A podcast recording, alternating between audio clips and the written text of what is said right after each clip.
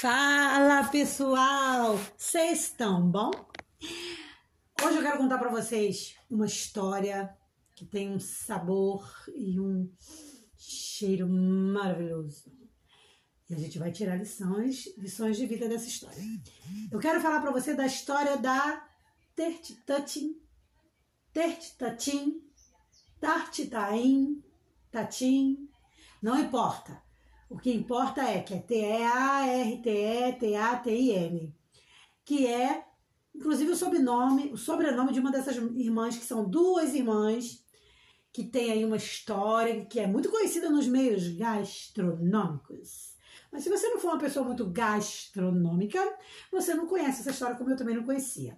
É a história de Caroline e Stephanie Tuttin. Tuttin? Tuttin? Não importa. Bom, na verdade, a gente vai falar da história de um acidente que aconteceu, um acidente culinário, que foi um, acidente maravilhoso. Deixa eu contar a história para vocês.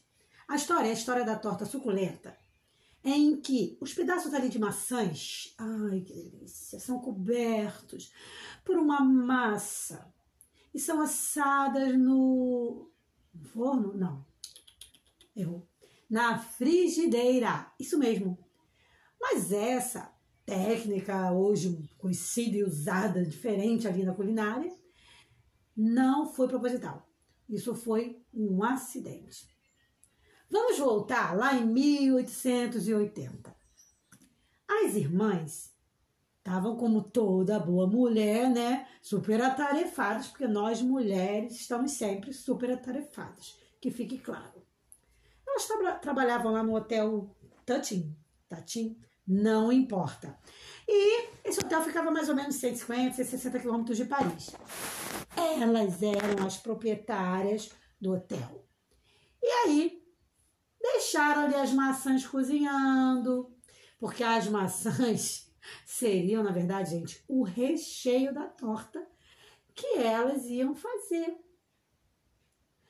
E ficou ali o recheio ali, tempo demais cozinhando em açúcar e manteiga. Aí elas lembraram que, peraí, a gente vai fazer maçã com o quê? A maçã com açúcar, manteiga? Ué, mas tá faltando alguma coisa. Aí, para não perder ali a receita de uma outra coisa que elas iam fazer, que deu tudo errado, entre aspas, tiveram a ideia de cobrir. Aquela guloseima inventada ali acidentalmente, que foi as maçãs com, com a calda de açúcar, com manteiga, com uma massa e iriam levar ao forno.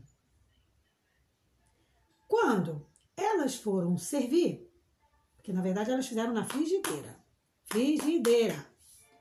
Quando elas foram servir, elas só precisaram fazer o quê? Virar de cabeça para baixo e voilá! Tava ali uma torta linda. Serviram para os hóspedes e eles adoraram. Nascia ali uma das tortas mais famosérrimas do mundo, que normalmente é servida ali com creme, uma bola de sorvete.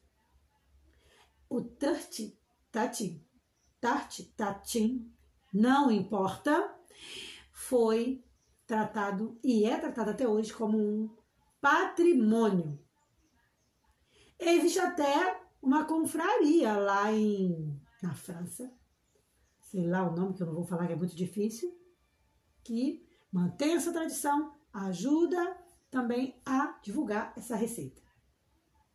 E esse clássico francês, a gente consegue ver até em várias outras versões, onde outras pessoas acabaram substituindo a maçã por pera, que fica uma delícia.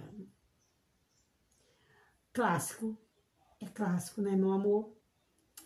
Mas o nosso bate-papo de hoje aqui começou com esse saboroso, com essa saborosa receita, mas na verdade para a gente tirar uma grande lição. O que, que a gente faz com os nossos erros? Porque veja bem, essas irmãs poderiam ter pegado ali essa receita, essa maçã e pronto. Não ter feito nada com ela. Comido. Ai, tá ruim, não vou comer. Desistia jogado fora. Mas elas resolveram que dava para fazer alguma coisa com aquilo ali. E assim é com a gente. Às vezes a gente pega os nossos erros e quer fugir, fingir que eles nunca aconteceram, ai, eliminá-los. Errar não é bom. Nem, na maioria das vezes, errar não é bom, vamos ser sinceros. Mas a gente precisa aprender a tirar lições dos nossos erros. Tirar lições dos nossos erros é fundamental para o nosso crescimento.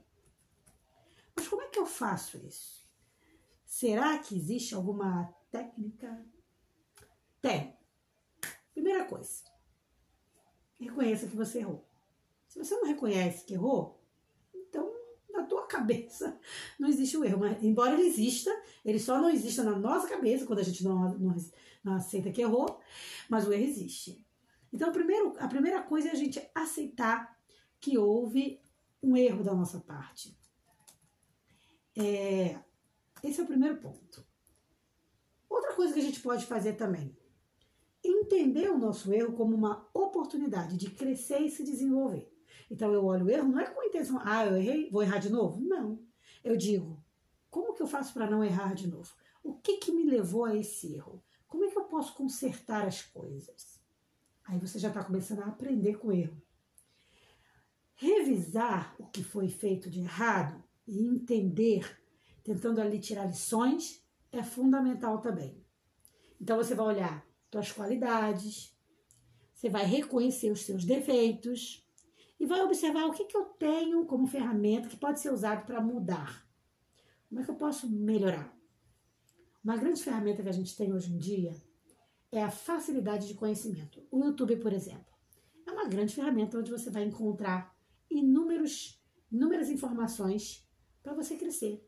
É só você dar um Google. Você bota lá, ah, como que eu posso ser uma melhor esposa, assim, assim. Como que eu posso ser um, um, esposo mais carinhoso?